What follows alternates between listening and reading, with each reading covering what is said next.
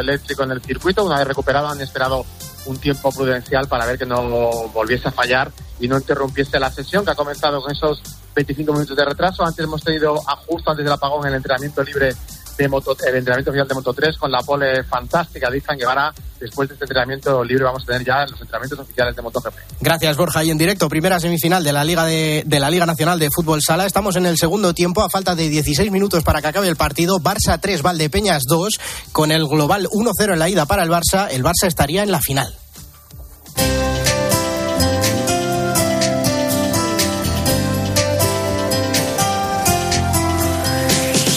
Historia de hoy en el espejo es la del perdón del obispo al que la guerra civil dejó huérfano. Álvaro Real, buenas tardes. Buenas tardes, Iván. Mía falleció esta semana y su vida nos ofrece un gran testimonio de perdón. Vivió en primera persona el horror de la guerra e intentó siempre que el perdón fuera más grande que el odio. Sobre o amor e as suas mais intrincadas essências.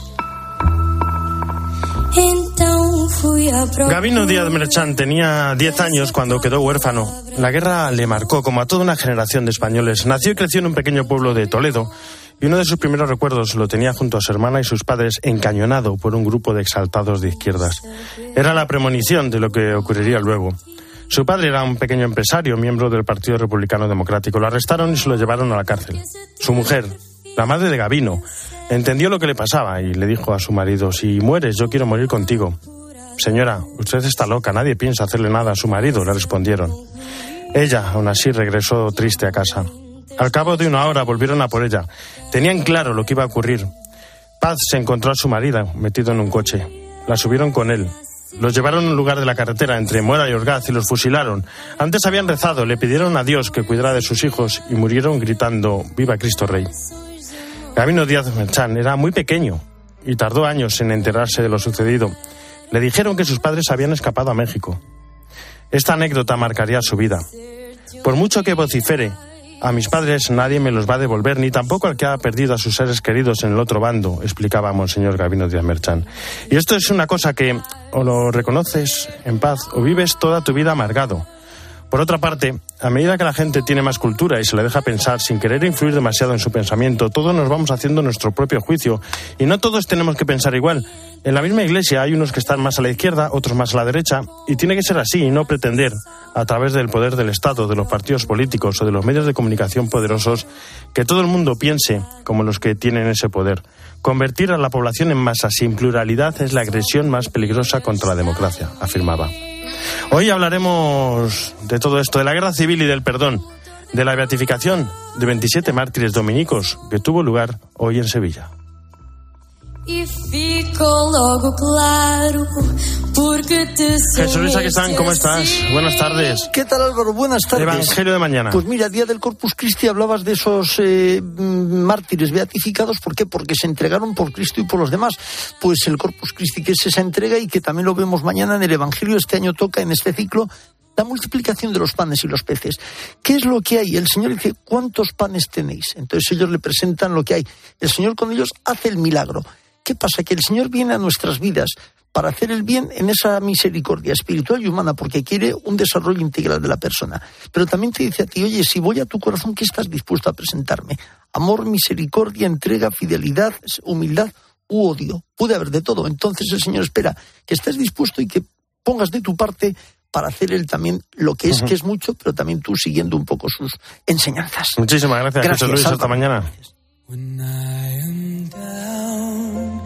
And know my soul so weary when troubles come and my heart be. La historia de Saúl estremece. Cristina Sánchez, ¿cómo estás? Muy buenas tardes. ¿Qué tal Álvaro? ¿Cómo estás? Pues mira, en España hay aproximadamente 3 millones de personas con enfermedades raras, pero se habla tan poco de ellas que me ha costado encontrar el dato y más aún circunscribirlo a niños, que ha sido casi tarea imposible. Por eso hoy queremos dar voz a estos niños a través de una historia concreta, la historia de Saúl, un pequeño de tres años que padece una enfermedad rara conocida como la enfermedad de Hirschsprung. Esto se, esta enfermedad se caracteriza por tener problemas para la evacuación intestinal y la probabilidad de padecerla es de uno de cada 5.000 niños. Y en su corta vida, Saúl pues, ha pasado ya por seis operaciones, incontables pruebas invasivas, ha sufrido serias complica complicaciones que han obligado a que se le instale al niño dispositivos de drenaje por las infecciones que tenía recurrentes. Actualmente, cada 15 días pasa por el hospital. Saúl lleva su bolsita, que debe cambiarse al menos una vez al día. Y hace unos días se estrenó, después de dos años de grabación, un documental que lleva precisamente este nombre, La Bolsita de Saúl. Háblanos del documental, ¿cómo comienza todo? Pues todo este documental surgió a través de una videollamada. Una licenciada reciente en comunicación audiovisual conoció la historia de Samuel a través de un amigo suyo que se dedica a dar visibilidad a los testimonios de familias con niños con enfermedades raras. El objetivo del documental es dar a conocer concretamente esta enfermedad porque no hay nada de información. De hecho, todo lo que sabe la familia sobre esta Hirschsprung es porque lo han descubierto ellos mismos o porque han tenido que investigar por Internet, bueno, en sitios insospechados. Además, el documental también tiene como objetivo que se hable del cuidado, de los materiales, de los medicamentos o las bolsas que no se cubren por la seguridad social, se lo tiene que pagar toda la familia y son especialmente costosos. Vamos a escuchar a una de las personas que ayuda a esta familia a dar a conocer su situación. Hay muchísimas familias. También hay muchas familias que pierden a niños, que se arruinan porque intentan buscar medicación, médicos, viajes para encontrar solución y muchas de ellas no la tienen, no hay investigación. Yo ruego que haya investigación sobre todas estas enfermedades que mayoritariamente atacan a niños pequeñitos, atacan a bebés, y que un equipo médico tiene que estar preparado para todo lo que le llegue. Un hospital o el Ministerio de Sanidad tiene que poner a disposición de los sanitarios el conocimiento de todas estas enfermedades que van apareciendo y que cada vez son más y cada vez más raras. Pero bueno, la bolsita de Saúl no solo recoge, como decíamos, la parte sanitaria. En el documental también aparece la fe. Su madre, Fabiola, dice siempre que Saúl ha nacido para la vida eterna y en términos similares expresa Óscar, sacerdote y padrino del niño, que habla sobre la enfermedad vista con los ojos de la fe. Esto pretenden difundirlo por toda España, por lo que están eh, vendiendo merchandising con el que financiar la presentación del documental. Se puede adquirir y estar informado de todas las noticias a través de su Instagram, arroba la bolsita de Saúl. Nos escuchamos, Álvaro, la semana que viene. Hasta la semana que viene. Muchísimas gracias, Cristina.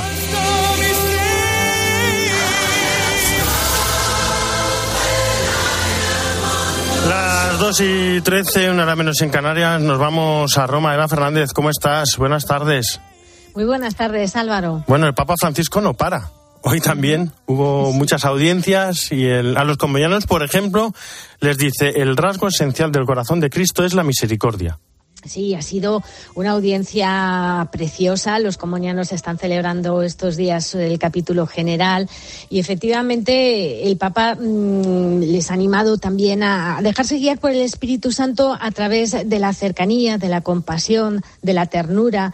Su misión, les explicaba, depende totalmente de la unión con Cristo y de la fuerza del Espíritu Santo. Y por eso les invitó a permanecer eh, unidos a la vid, unidos a Cristo, guiados eh, precisamente por el tema del capítulo general, que es justo yo soy la vid, mm, vosotros los sarmientos, y si estamos bien unidos a la vid, la sabia del Espíritu, les explicaba el Papa, mm, eh, nos pasa a través de Cristo y todo lo que hacemos entonces da fruto porque no es obra nuestra, sino que es el amor de, Cristo el que actúa a través de nosotros. Y, mm, también, y también fue eh, daba gusto verlos, eh, porque aparte de que era una cantidad de misioneros esparcidos por todo el mundo, muchos de ellos africanos. Eh, había um, unos cuantos del Congo que, por supuesto, le han dicho al Papa que, que, mm, que le esperan, ¿no? que le siguen esperando. El Papa les ha vuelto a pedir disculpas por no ir y entre ellos estaba ahí en primera fila nuestro cardenal Miguel Ángel Ayuso, eh, el responsable del diálogo interreligioso en el Vaticano, que como sabemos es misionero comboniano. ¿no? Y luego el, el, Papa también, aparte de las otras siete audiencias que tú bien has nombrado, también ha tenido tiempo para recibir a un grupo de jóvenes siro malabares, eh, que casi todos eh, viven fuera de Siria.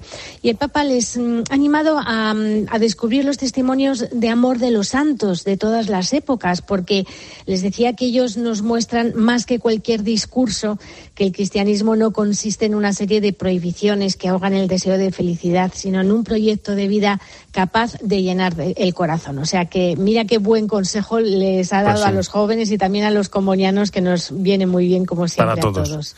Muchísimas gracias, Eva. Hasta mañana. Un fuerte Hasta mañana, un abrazo, buen sábado a todos. Y enseguida nos vamos a ir a Sevilla para conocer lo vivido durante la de 27 mártires dominicos. Pero antes, hoy tuvo lugar la misa por el eterno descanso de Monseñor Antonio Montero, arzobispo emérito de Badajoz.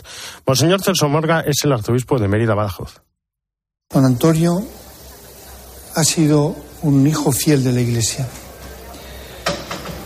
La ha servido y amado como fiel cristiano, como sacerdote y como obispo, primero como obispo auxiliar en Sevilla, en la Archidiócesis de Sevilla, y después como obispo y arzobispo de Mérida Badajoz, primer arzobispo de Mérida Badajoz.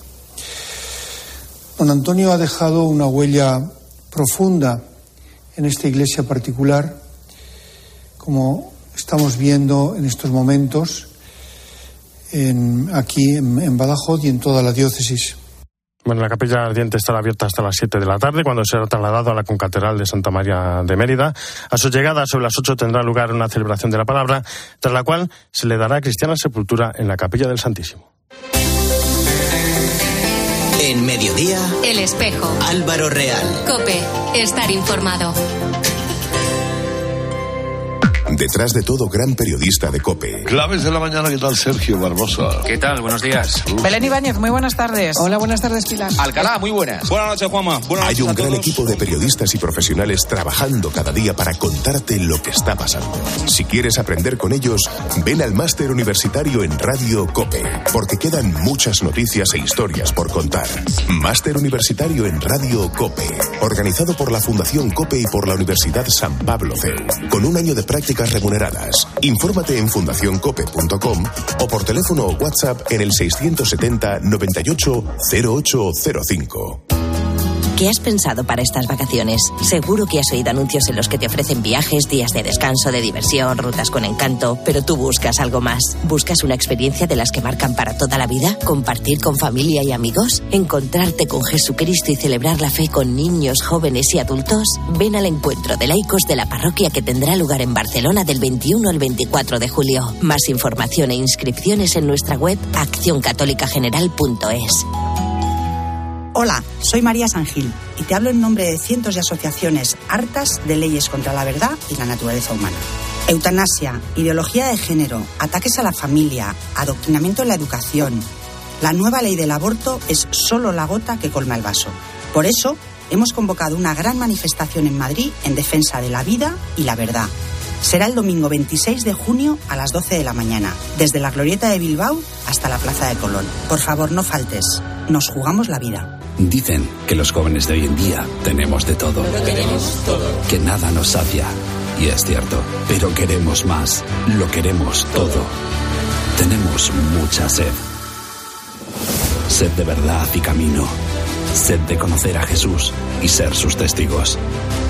¿Y tú? ¿Tienes sed? Peregrinación Europea de Jóvenes. Del 3 al 7 de agosto. PEC22.es. En mediodía, El espejo. Álvaro Real. Cope. Estar informado.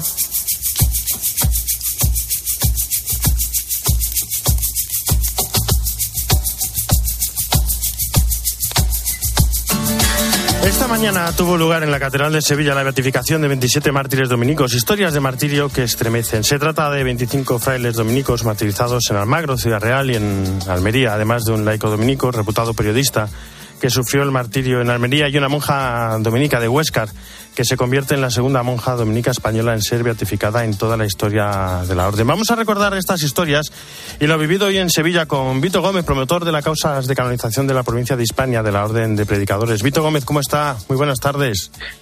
Muy bien, muy buenas tardes a todos. Bueno, si le parece, quiero que vayamos escuchando algunos sonidos de lo vivido hoy y así vamos comentándolo. Por ejemplo, el arzobispo de Sevilla, Monseñor José Ángel Sáenz Meneses, hacía así la petición de beatificación de los mártires. Como arzobispo de Sevilla, y junto a mis hermanos en el episcopado, Gerardo Melgar Viciosa, obispo de Ciudad Real, Antonio Gómez Cantero, obispo de Almería, Francisco Jesús Orozco Mengíbar, obispo de Guadix, y el postulador general de las causas de los santos de la Orden de Predicadores, humildemente hemos pedido a su santidad el Papa Francisco que se digne inscribir en el número de los beatos a los siervos de Dios, Fray Ángel Marina Álvarez y 19 compañeros, Fray Juan Aguilar Donis y cuatro compañeros, don Fructuoso Pérez Márquez y Sor Ascensión de San José. Y tenía lugar el momento de la lectura del decreto que vamos a escuchar ahora mismo. Beatorum nomine, imposterum appellentur, arque die sexta mensis novembris, quotannis, in locis et modis iure statutis, celebrari possint. Vito, en ese momento llegaba el aplauso ¿no? de toda la catedral, ese momento más emotivo de- del acto. ¿Qué siente un promotor, un postulador en ese momento? Realmente esta causa llega a su término precisamente aplazada por la pandemia, pero con una ilusión enorme de poderla celebrar en una catedral como la de Sevilla, abarrotada de peregrinos que han confluido de toda España, porque los mártires que hoy han sido declarados beatos en buena parte procedían de la entera geografía española. En su homilía, Monseñor Marcelo Semerano mostraba también la historia de los mártires. Vamos a escuchar un momento en cómo cuenta esa historia. Fueron todos víctimas de la misma persecución que en la- en los años 30 del siglo pasado provocó la muerte de cientos y cientos de cristianos, ministros sagrados, personas consagradas, fieles laicos, una multitud en efecto que ha lavado sus propias vestiduras en la sangre del Cordero. Nuestros nuevos beatos fueron personas humanamente muy diversas por su carácter, por sus historias personales. Los unía en cambio el carisma de Santo Domingo, una elección vocacional, la suya, vivida con fidelidad, coherencia y generosidad. Vito, como dice el prefecto para la Congregación para la Causa de los Santos, todos unidos por el carisma de Santo Domingo. Indudablemente, fueron fervientes predicadores, colaboradores con la predicación, algunos desde los medios de promoción de medios sociales para repartir la doctrina de Jesucristo de una manera extraordinariamente dedicada por, por su parte. La monja de clausura, que ha sido beatificada también, es la mayor de todos, de 76 años de edad De eso- apenas cumplidos. Está hablando de su ascensión, ¿verdad? Eh, Marcelo Semerano, en, ascensión. en la, en la homilía, eh, tenía un, un apartado, ¿no? Así explicaba eh, cómo, cómo ocurrió esa historia, la historia de su martirio. Sor Ascensión de San José. Y junto a otras, ella fue cruelmente torturada. Le pidieron que blasfemara y pi- pisoteara el crucifijo. Se negó y le destrozaron el cráneo. No renegó la fe, al contrario, murió exaltando a Cristo Rey y alabando al Santísimo Sacramento. Vito, qué dureza la de los asesinos y qué fortaleza la de esta religiosa, ¿no? La más mayor, como, como bien comentaba, de, de todos los mártires de esta Es beatificación. verdad, es verdad. Desde la sencillez de su vida contemplativa en el monasterio de Huéscar, en la provincia de Granada y diócesis de Guadix, ella supo ser predicadora, predicadora desde su vida contemplativa, pero ayudando la predicación de la Iglesia entera por el mundo, por el mundo universal, podríamos afirmar, se proyectó con un servicio religioso a Dios y con un amor entrañable a toda la humanidad sin distinción de nadie e incluso muriendo perdonando y considerando a sus verdugos como verdaderos hermanos en los cuales ella contemplaba el mismo rostro de Dios. Bueno, en, su homilía, Monseñor Semeraro también explicaba que, bueno, que, hoy tampoco es fácil ser cristiano, lo escuchamos. Se da prueba que vivimos en una sociedad alienada, atrapada en una trama política, mediática, económica, cultural e incluso religiosa, que obstaculiza el auténtico desarrollo humano y social. De modo que vivir como cristiano según las bienaventuranzas evangélicas se hace difícil y puede ser incluso una cosa mal vista, sospechosa, ridiculizada. Bueno, Víctor, no estamos en época de la persecución religiosa de los años 30, pero bueno, es que nunca fue fácil ser cristiano, ¿no? Indudablemente. Y los mártires así lo vivieron. Ellos tuvieron una época verdaderamente difícil, que fue la época de comienzos del siglo XX. Y en esa época difícil ellos no se echaron atrás, sino que se proyectaron como verdaderos amantes de sus hermanos los hombres, amantes de la creación, porque es Dios el que la ha puesto al servicio de ellos, así lo entendían.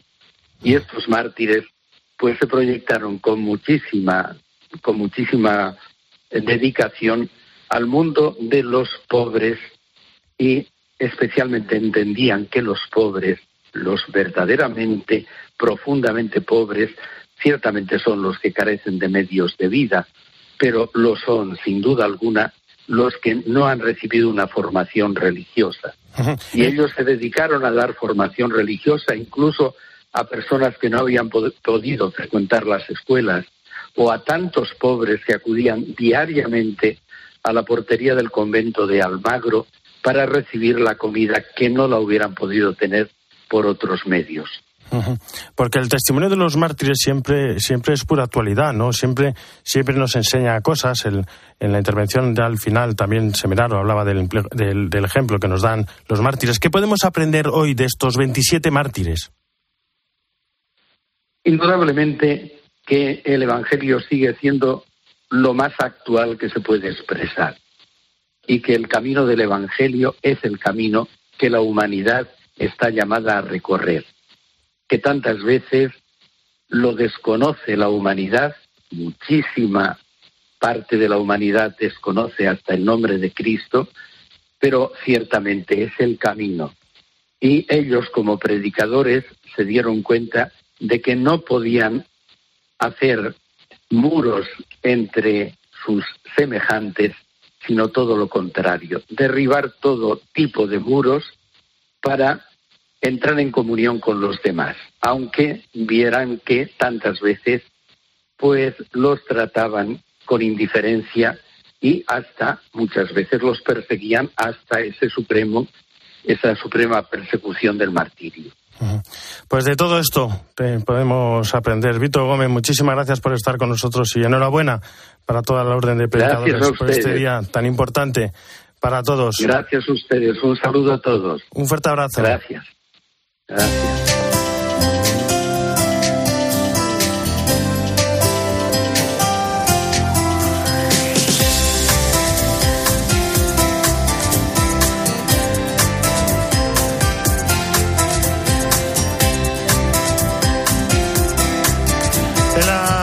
Producción Jesús Saquistán, el control técnico Cinta Molina y en control central José María Arihuela. Ya saben que el espejo no termina, sino que gira y ahora nuestro reflejo se abre hacia Mediodía Cope con toda la información nacional e internacional que nos trae, como siempre, Iván Alonso. Iván, buenas tardes de nuevo. ¿Qué tal? Buenas tardes de nuevo, Álvaro, en este sábado en el que hay que hablar de incendios, esos fuegos que están asolando varias eh, partes, varios puntos de nuestro país, por ejemplo, en Lérida, en Zaragoza, pero sobre todo el que sigue incontrolable, el que ha quemado casi 20.000 hectáreas en la Sierra de la Culebra, en Zamora. Vamos a estar allí con gente que ha sido, ha tenido que ser desalojada para contarnos cómo ha sido la experiencia de las últimas horas.